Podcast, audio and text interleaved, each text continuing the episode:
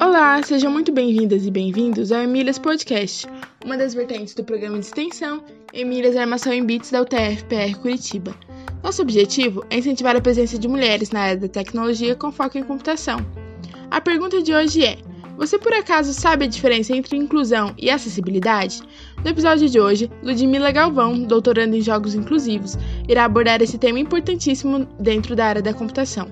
Sendo entrevistada pela professora Maria Cláudia e pelo professor Adolfo, Ludmila irá nos mostrar algumas temáticas que ainda precisam de muita atenção e reconhecimento na área da tecnologia. Esperamos que esse episódio cause impacto positivo em você. Olá, hoje estamos aqui com a Ludmila Galvão. Ela é doutoranda em jogos inclusivos na UFPR.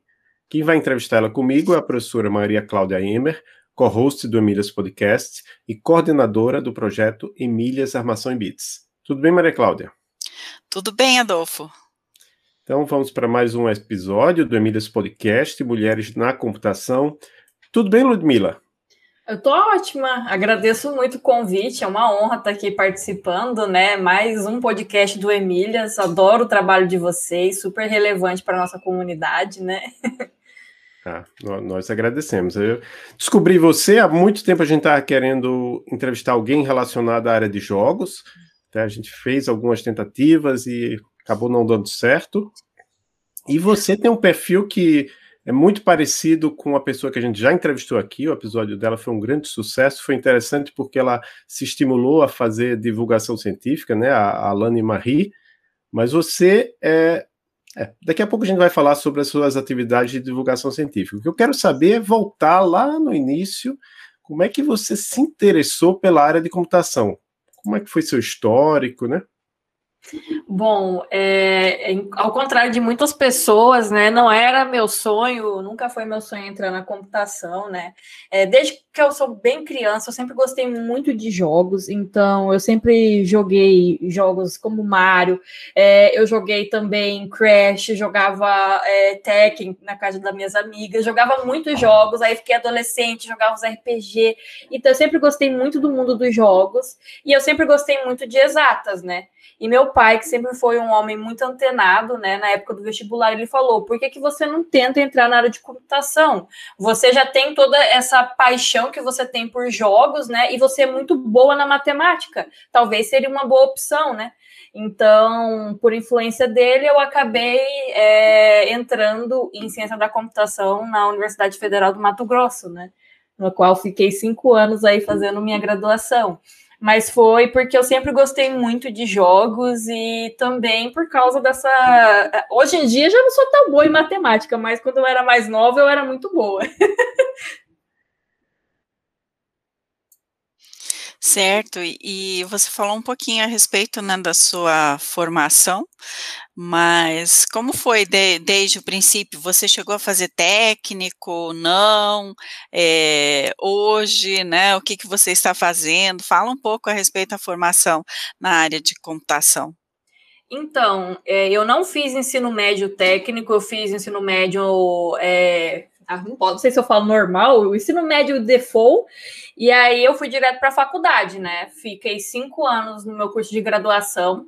É, eu acho que por causa de eu ser uma pessoa muito proativa, eu sempre tentei me engajar em tudo que dava na minha graduação. Então, eu, eu, eu sempre fui muito na dúvida no que, que eu ia fazer, então eu participei de tudo. Eu fui voluntária, participei de congresso, eu participei de centro acadêmico, de voluntariado de iniciação científica, de bolsista de iniciação científica, publiquei artigos, fiz de tudo que vocês imaginam. E eu também trabalhei num conjunto de áreas muito distintas na computação. Eu já trabalhei com estatística, eu já trabalhei com mineração de dados, já trabalhei com dados do Moodle, já trabalhei com tecnologia vestível para cachorro. Foi meu tema de TCC. Só que, mesmo assim, parece que o que eu mais gostava ainda continuava sendo, né, os jogos. Sempre foi minha paixão, sempre foi aquilo que eu mais me identifiquei.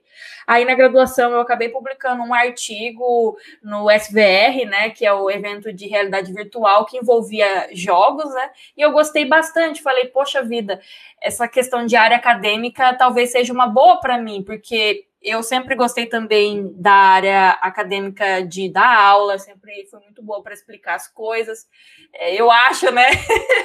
e aí eu falei, ah, eu, eu deveria tentar um mestrado, já que eu gosto tanto de pesquisar jogos e eu gosto também dessa área de didática, de dar aula, eu deveria tentar um mestrado acadêmico.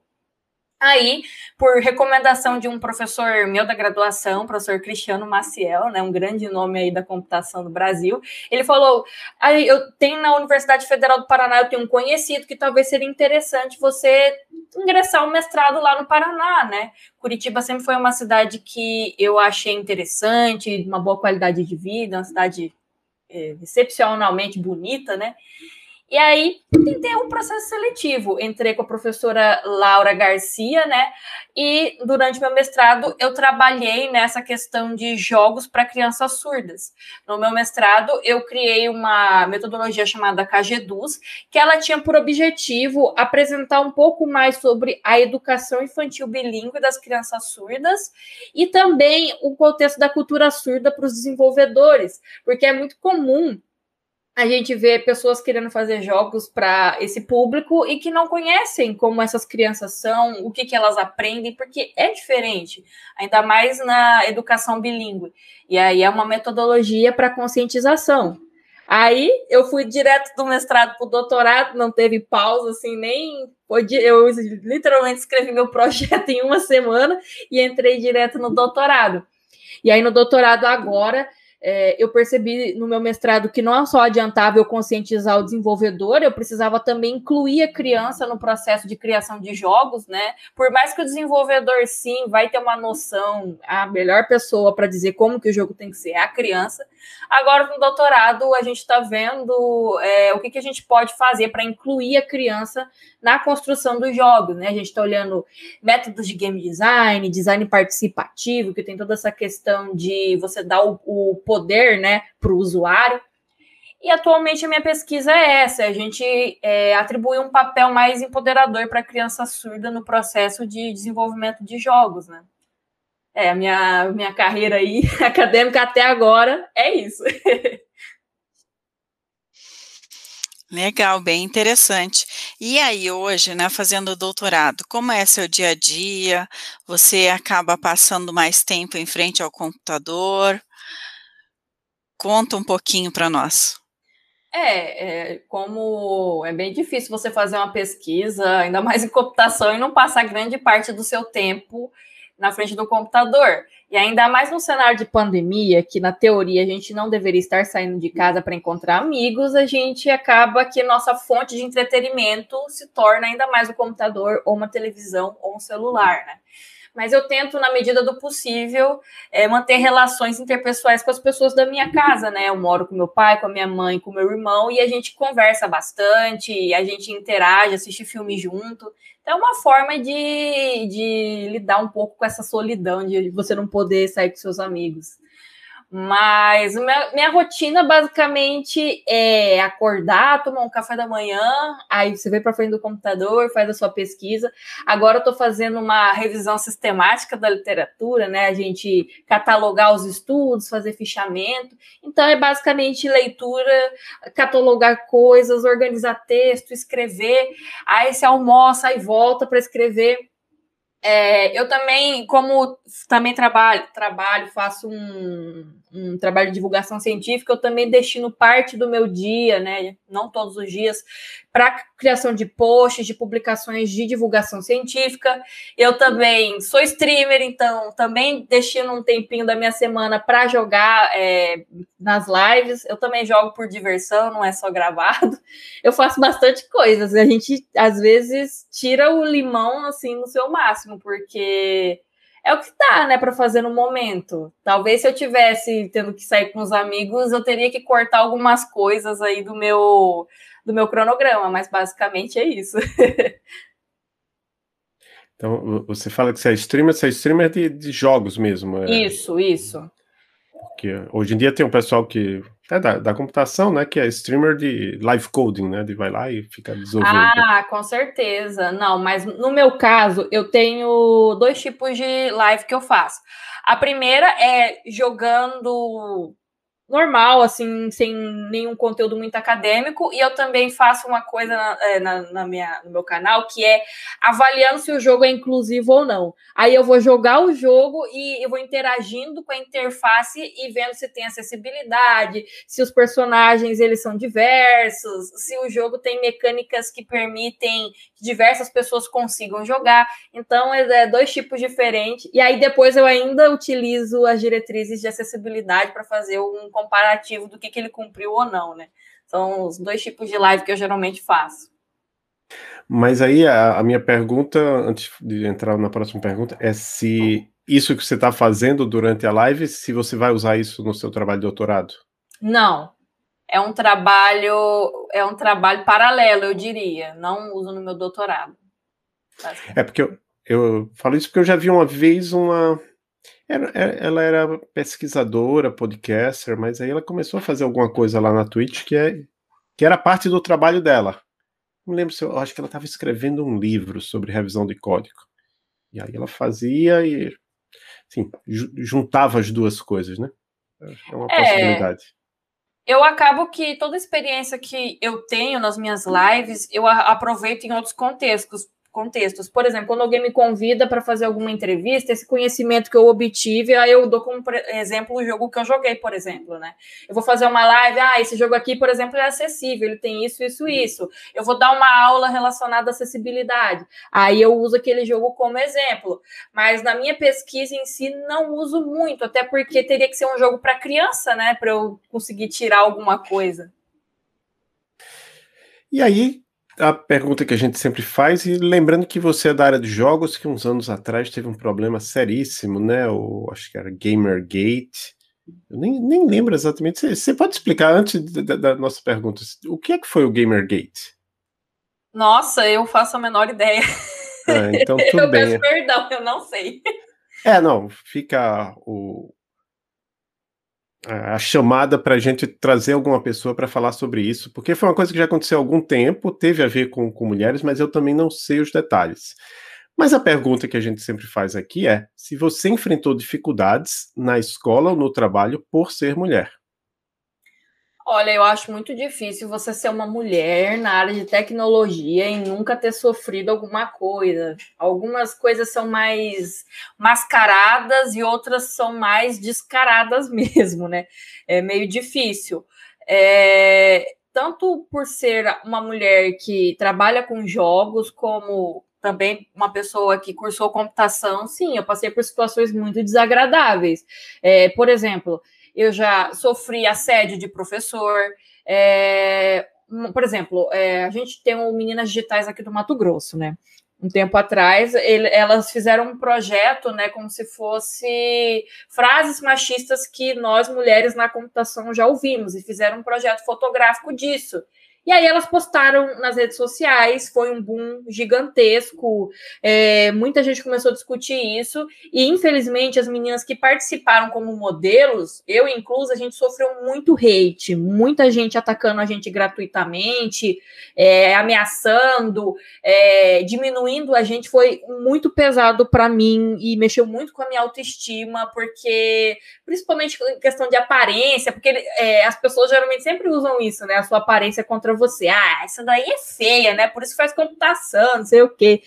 E aí mexeu muito com a minha autoestima, eu fiquei muito para ba baixo, e é uma coisa que eu só fui conseguir finalmente me libertar só ano passado, né? Foi muito pesado. Eu acho que também na área de jogos é, é muito difícil, porque, pelo menos no meu laboratório, eu sou a única mulher que trabalha com jogos. Então, eu sempre me senti muito sozinha. É, não tem uma outra mulher que, que eu possa me identificar, né? Agora que eu comecei com divulgação científica, ainda bem que eu conheci outras mulheres que pesquisam com jogos, né? Então eu não me sinto tão mais sozinha. Conheci mulheres que são da área da antropologia, da psicologia, da computação, e aí a gente acaba que discute e a gente entende a vivência é, de ser uma pesquisadora na área de jogos e tudo aquilo que a gente passa, né?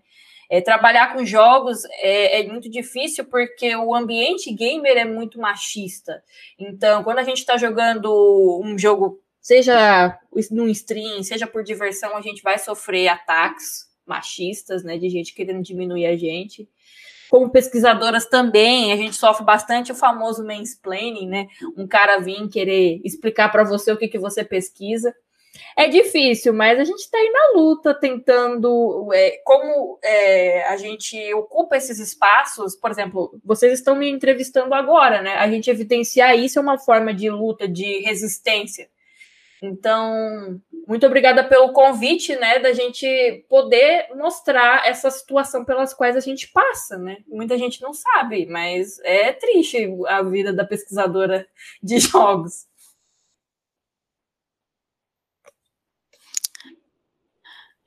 É, eu lembro na, na, da época, né, em que teve esse esse projeto de de colocar ali algumas falas, né, e algumas meninas falando a respeito dessas, dessas frases, é, e realmente achei muito importante, né, foi uma ótima iniciativa do, do Meninas Digitais, mas, é, e não sabia, sabe, dessa repercussão que você contou agora. Então, é algo que também a gente acaba tendo que ter mais cuidado, né? Com as nossas alunas, de repente, nesses momentos, porque você acaba expondo um pouco mais as meninas, né? E como você disse aí, imagine, é, já faz algum tempo, né? E você dizer que só em 2019 foi isso, né? Que você se sentiu livre de, disso. Então, quer dizer, foi, foi um, trabalho árduo para você, né? Passar por essa fase é, é, bem complicado. A gente sabe que, que existe, né, e temos que ter aí alguns cuidados mesmo com conosco, né, com a gente mesmo, para não, não ter esse tipo de problema também. Mas aí, partindo para falar de jogos de novo, né, o que são os jogos inclusivos? É, é, bem interessante porque é, existe dois conceitos, né? Que são os jogos acessíveis e os jogos inclusivos. É, um jogo acessível nem sempre é um jogo inclusivo. E o contrário também não acontece muito, mas acontece. Um jogo acessível, ele é um jogo que tem recursos de acessibilidade para que pessoas diversas consigam jogar. Uma pessoa surda, uma pessoa cega, uma pessoa com algum tipo de transtorno ou com alguma deficiência física, ela vai ser capaz de jogar aquele jogo. Agora, um jogo inclusivo, além de ter essas características de acessibilidade, ele é um jogo que vai se preocupar com a representação é, e a caracterização dos personagens. Então, é eu ali colocar uma pessoa com deficiência como um personagem, eu colocar uma pessoa é, com outra raça, além da branca, como personagem, é eu colocar per, é, personagens LGBTQIA, como personagem, é eu me preocupar com a representação e tratar com respeito também. Porque não adianta colocar esses personagens e tratar eles como chacota ou ficar fazendo piada de mau gosto. É você tratar com respeito e também uma discussão que, que veio surgindo é, em relação a jogos empáticos, né? Quando você pega um personagem é, de alguma minoria e aí ah, a pessoa vai viver a experiência daquilo, é tomar cuidado com essa vivência, né? Essa, é, o que você transmite. Porque muitas vezes a pessoa joga e ela acha que ela já entende pelo que aquela pessoa passa, quando na verdade não, né? Então é a gente tomar cuidado com isso também, não querer fazer essa comercialização de uma experiência dolorosa para um um tipo de minoria, um tipo de pessoa, né? Então envolve um estudo, envolve um respeito e envolve, acima de tudo, é, você conversar com essas pessoas. Não adianta muita gente querer desenvolver um jogo acessível em momento inclusivo e em momento algum você não conversar com uma pessoa com deficiência. Você, por exemplo, não entrevista. Vamos supor que tem um personagem trans no teu jogo, você não entrevistar uma pessoa trans ou incluir na tua equipe uma pessoa trans, uma pessoa com deficiência Infelizmente, o cenário de desenvolvimento ele ainda não é tão diverso, então são difíceis as mulheres ocupando esses espaços, é difícil uma pessoa com deficiência ocupando esse espaço, uma pessoa assumida LGBTQIA+, assumindo. Então, é todo um ecossistema que tem que ser inclusivo, né? E aí, você, além desse seu trabalho todo, porque assim, não é fácil fazer um doutorado, né? Para quem acha que ah, é tranquilo, você tá, tá, só, entre aspas, só estudando, não, dá muito trabalho, a pessoa tem que estar tá preocupada com, com publicações, participação em eventos, que nesse aspecto eu acho até a pandemia ajudou um pouco, porque vocês conseguem participar online sem ter que ter toda aquela, aquela viagem. Por outro lado, não é a mesma coisa que estar tá participando lá e, e ver um, uma pessoa importante da sua área lá, dando uma palestra e poder ir lá conversar depois. Mas, enfim, você está fazendo várias coisas do seu doutorado, e além disso, você está presente em várias redes sociais, tanto é que eu te achei no Twitter, e você está fazendo as lives, os streams, e qual é a importância? Em primeiro lugar, você já falou que nem tudo que você faz é divulgação científica, né? Quando você está jogando, Sim. não é divulgação científica, mas eu vi que uma parte é. Então, a pergunta vai especificamente sobre essa parte. Qual é a importância da divulgação científica para você? É, a divulgação científica, não sei se todo mundo que está ouvindo o podcast sabe, né? Ela consiste em você transformar um conhecimento mais técnico, mais específico de uma área, de uma forma mais acessível para as pessoas, né? Então, eu acho importante porque, primeiro, desmistifica né, o conhecimento daquela área. Muitas pessoas não veem que elas têm a capacidade de estudar aquilo porque é um conhecimento intangível. Então, você deixar ele de uma forma mais sucinta, mais visual, mais simples, faz com que as pessoas tenham vontade de aprender aquilo também. Eu acho que a divulgação científica é importante também, porque é como se fosse um efeito de transparência para as pessoas, né? Muita gente fala, ah, pesquisador não faz nada, né? Muita gente acha que pesquisador só está aí mamando na teta do governo. E eu acho que a divulgação científica é uma forma da gente mostrar que a gente está ali trabalhando, que a gente tem conteúdo para mostrar para as pessoas. É uma forma de transparência para a comunidade, né? Brasileira, mundial, que seja.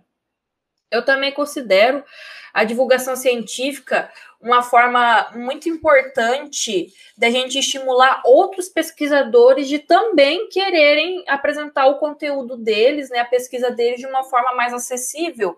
É, se, a, se a academia não conversa com a comunidade, o conhecimento ele se torna elitizado. E se só a elite tem o acesso ao conhecimento, acaba que é, cria um monte de estereótipos de ah, pessoas da academia são arrogantes, pessoas da academia têm nariz em pé. E acaba que não tem essa mistura, não tem esse, essa conversa, né? Então, eu acho que a divulgação científica é muito importante para isso. E você até falou da Alane, né? É, eu comecei a fazer divulgação científica porque eu tive o exemplo da Alane para mim, né? Ela, eu vi que ela fazia e eu falei, poxa vida, seria muito legal se eu fizesse também. E aí eu comecei a fazer e deu certo. Tem muita gente que gosta. Eu tem conteúdo que eu faço que é mais humor, né? Eu gosto muito de trazer o humor, porque a, a vida já tá difícil, né? Então eu tento apresentar divulgação científica com um pouquinho de humor. E eu também tenho conteúdo sério, né? Quando eu vou apresentar alguma coisa relacionada à interação humano-computador ou diretrizes de jogos, eu tomo um tom mais sério, né? Tem hora para tudo.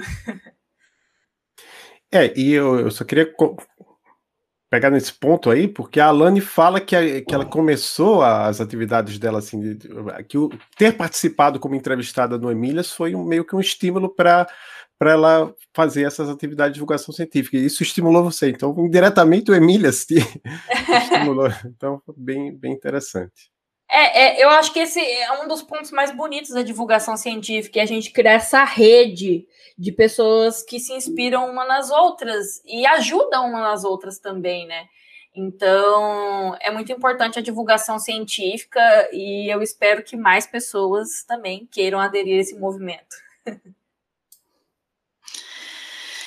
É, você falou a respeito do doutorado também, que você está fazendo revisão sistemática, mapeamento sistemático, né? Você podia falar um pouquinho a respeito dessa, dessa atividade, que não é fácil também, né? É algo demorado, é, vários passos que você tem que cumprir, né? E eu acho que é importante que as pessoas saibam do que se trata também.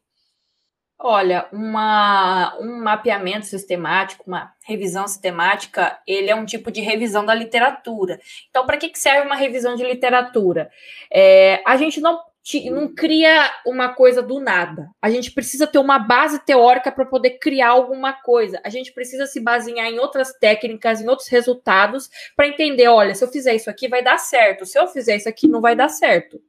Então, a partir desses estudos, a gente vai entender o que, que a gente pode fazer na nossa pesquisa, o que a gente consegue fazer. Então, a revisão sistemática é uma forma da gente, é, a partir de uma string né, de busca, o que, que eu posso falar? É um conjunto de palavras-chave, a gente vai procurar um conjunto de estudos que tem a ver com uma área que a gente quer aprender.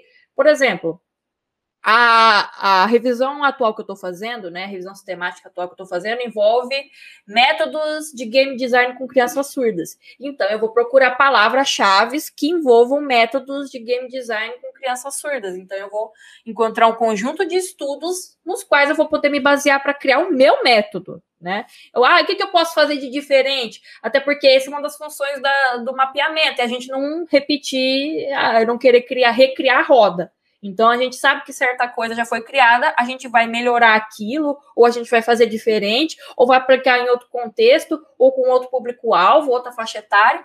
Então, basicamente é isso que a revisão sistemática serve, né? Para a gente é, encontrar estudos, ler eles, aprender com eles, catalogar e extrair conhecimento.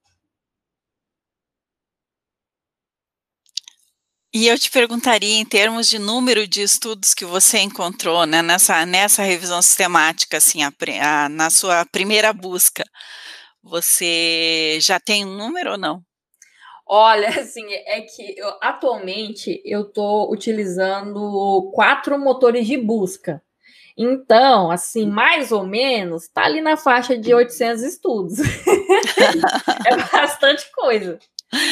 Não, e isso é importante, né? O quantitativo é importante também para mostrar o quanto esse trabalho é detalhado, né? E aprofundado, porque no fim você acaba lendo vários desses trabalhos para chegar a, a, uma revisão sistemática de qualidade, né? É. Então, é. por isso que eu, que eu fiz essa pergunta para você. Mas aí, mudando um pouquinho de assunto, você participa de algum grupo de apoio para mulheres na computação, ou talvez já tenha participado? Olha, é, na minha graduação, eu não era do Meninas Digitais, mas sempre quando elas tinham alguma iniciativa a, aqui da Mato Grosso, eu participava de eventos, de workshops, sempre estava ativa. Se precisavam de alguma ajuda por fora, eu também ajudava. É, atualmente, eu sou voluntária no Brazilians in Tech, né? Eu não sei se vocês conhecem a iniciativa do Brazilians in Tech, é um site para basicamente como se fosse um portfólio de mulheres na área de tecnologia. E eu atuo no fundo das mulheres da ciência, né? Então a, a, eu participo desse fundo que a gente tenta conseguir bolsas para mulheres na ciência. É, e esse, esse projeto do Brazilians in Tech, né, além de ser um portfólio, eles listam também é, oportunidades de bolsa, de pesquisa lá fora ou de emprego. E eles também dão curso de capacitação, então, bem legal. Até sigam elas lá no Instagram, Brazilians in Tech, tem um conteúdo muito bacana. E alguma mulher te inspirou em sua carreira? Ah, várias. Muitas mulheres me inspiram, assim. É, eu sempre tive muita sorte de ter mulheres incríveis na minha vida. É, além da minha mãe, né, que é uma mulher muito forte, muito guerreira, que sempre me inspirou. Eu posso falar, por exemplo, professora Karen Figueiredo. Eu, eu com certeza vocês conhecem, um grande nome dos meninos digitais. Ela sempre foi uma mulher que lutou contra o machismo. Ela sempre foi muito guerreira, uma mulher muito inteligente, muito perseverante e com certeza eu me inspirei demais nela. Na minha orientadora, a minha orientadora, para vocês terem noção, é, ela está muito tempo na academia, então ela já passou por muitas coisas, ela já sofreu muito machismo na academia, e mesmo assim ela não desistiu. Ela tem uma pesquisa linda de, de impacto social, então me inspirou muito nisso. E também tem a minha amiga, a Carolina Moreira, né? Também do Brazilians in Tech, que com certeza me inspira demais. A gente se apoia, a gente cria projetos juntas, e é isso, eu acho que é muito legal quando, além da gente se inspirar, a gente conseguir fazer parceria com essas mulheres, né? Com certeza. A Laura, ela foi minha professora também. Eu fiz mestrado na, na UFPR, né? E, e ela foi minha professora na época. É, e o que você diria para meninas ou para as mulheres que estejam querendo aí seguir na, na carreira, né? Pensando na área da, da computação, é, que mensagem você passaria para essas mulheres e para essas meninas? Olha, eu acho que essa mensagem é que muitas pessoas já disseram, né? Ai, não desista do seu sonho e tal. Mas eu vou dar um, uma outra mensagem que é: você não está sozinha. Você não precisa estar sozinha.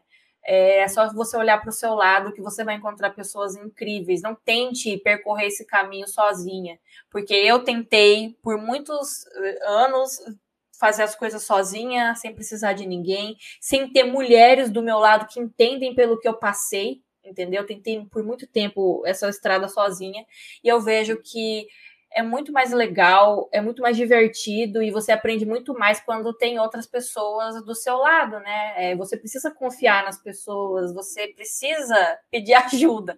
Não tente fazer tudo sozinha, você não vai conseguir. É, confie no próximo. E agora chega o momento de indicações, que a gente pede algum livro, filme, série, podcast, quadrinho. Aí eu, eu coloquei aqui um etc, que pode ser indicado jogo também, né? Porque eu, eu tenho aquele podcast, é um podcast da, do pessoal lá de, de, Pernambuco, né? Das meninas de Pernambuco, do grupo Cíntia de Pernambuco, que é o Somos Cíntia, e eu já vi que é, é, elas também têm um momento, é, vários podcasts fazem isso, né? De pedir indicações, e de vez em quando alguém sugere lá algum jogo. E mas você fica à vontade, você escolhe o que você quiser indicar, não precisa ser técnico, obviamente, contanto que seja algo que você diga que é, é interessante para os nossos e nossas ouvintes. É, então eu vou indicar uma série da Netflix e vou indicar um jogo. Posso? Pode ser duas? é, a série que eu vou indicar é uma chamada GDLK, se não me engano, se digitar Level Up, você encontra. Ela vai ser é uma série de documentários que fala da história dos jogos, né? Então, se você quer entender um pouquinho mais sobre esse mundo de uma forma mais interativa e entender que o jogo, a, a criação do jogo sempre foi uma forma de resistência, assista essa série porque é muito boa. E um jogo que eu vou indicar é um jogo que recentemente eu tive a oportunidade de conhecer o pessoal da equipe de desenvolvimento e fiquei apaixonada, que é um jogo brasileiro é, da Oca Game Lab chamado Arda, o Despertar do Sertão. Ele é um jogo que ele for, ele é ambientado no sertão da Bahia, ali na época de, da Guerra de Canudos. Então ele tem toda essa contextualização histórica. Então você aprende uhum. história, é, você entende sobre a cultura, sobre a religião de um povo.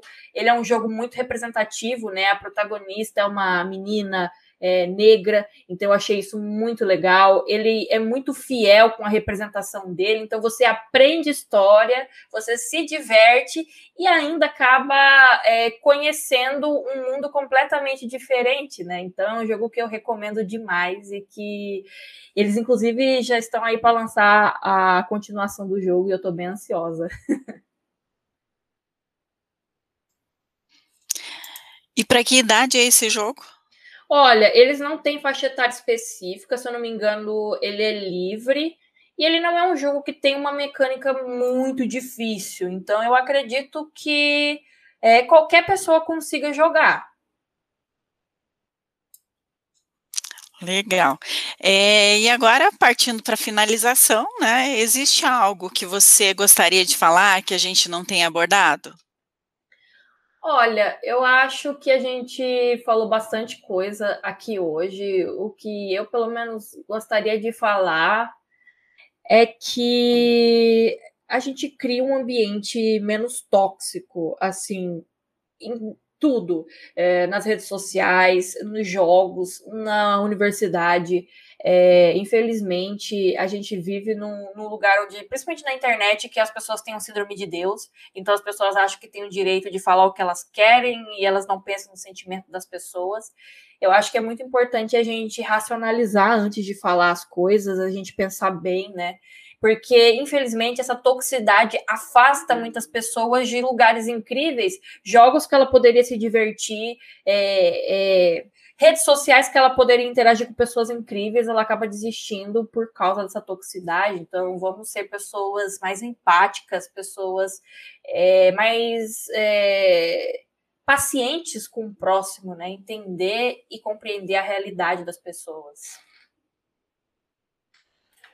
Eu vou perguntar para você, mas eu tenho um link, né? O, aquele link do Linktree, que é Linktree Ludmilla. É Ludmilla com dois L's, né? Ludmilla, Ludmilla Galvão, tudo junto, junto em minúscula. Lá tem, tem várias coisas suas, né? Tem a Twitch, YouTube, uhum. ResearchGate, TikTok. É, eu vi um, um vídeo bem interessante do seu no TikTok, né? Se maquiando para o Congresso da SBC. É, isso aí é outra, outra coisa que eu comecei a fazer. Eu, eu faço maquiagens temáticas para o mundo acadêmico. então, aí eu, eu crio toda uma história e eu falo de uma forma engraçada, então a galera gosta bastante.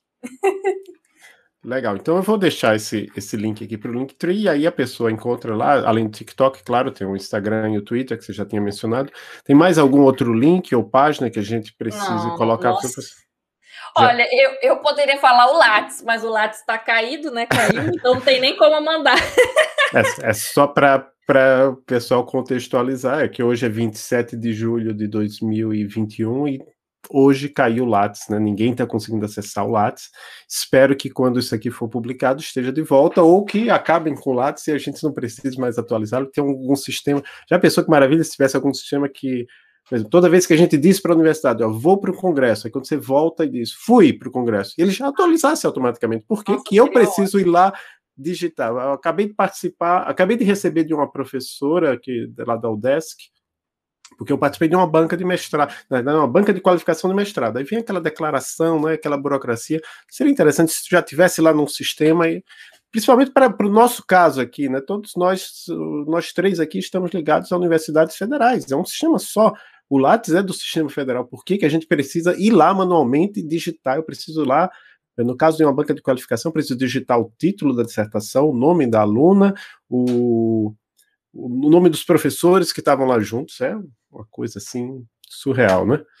É, e é um, uma interface pouco intuitiva, né? Uma interface difícil de ser soft. É, eu descobri recentemente que a gente pode é, colocar no, no Lattes é, produção técnica. Por exemplo, eu participei de uma live de um podcast, eu posso colocar no meu Lattes? Eu não sabia disso. É, então, não. não tem é, uma formação acessível ali, né? É, infelizmente eu acho que, por exemplo, no seu caso, não sei se quando você se formar vai querer prestar concurso, eu acho que ainda não vale nada é, a produção técnica, mas pra, no meu caso, o caso da professora Maria Cláudia, que a gente atua em programa de pós-graduação, isso tem algum valor, né? A produção técnica tem valor, se bem que a computação ela lista 10 tipos de produção técnica que são que realmente valem, eu acho que especificamente live, podcast, não, não estão entre os 10 mais importantes, mas quem sabe um dia isso possa mudar.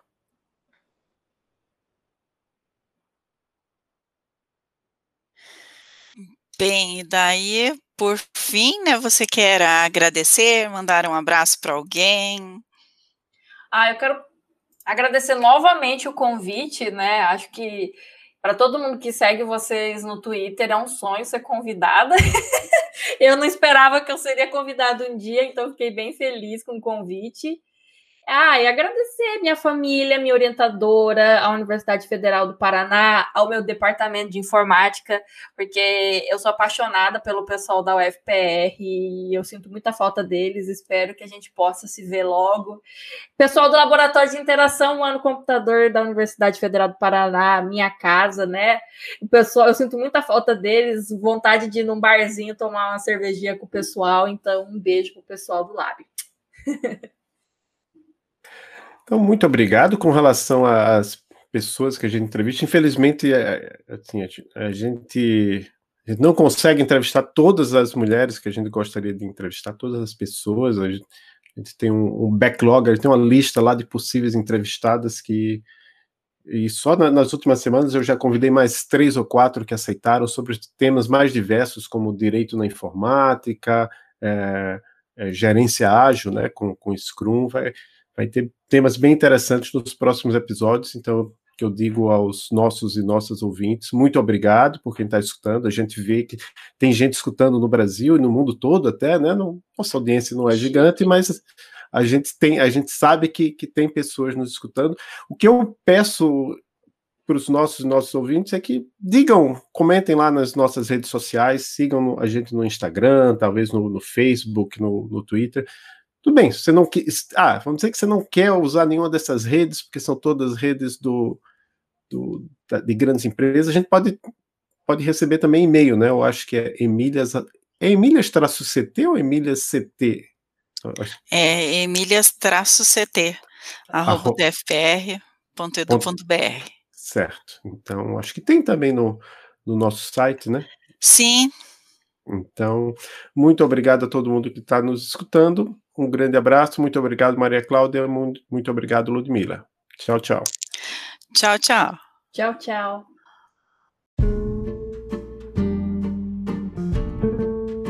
Obrigada por ouvir mais um episódio do Emílias Podcast, o podcast de mulheres na computação. Nos acompanhe em nossas redes sociais, Emílias Armação em Bits, e fiquem por dentro de todas as novidades e eventos do projeto. Até a próxima!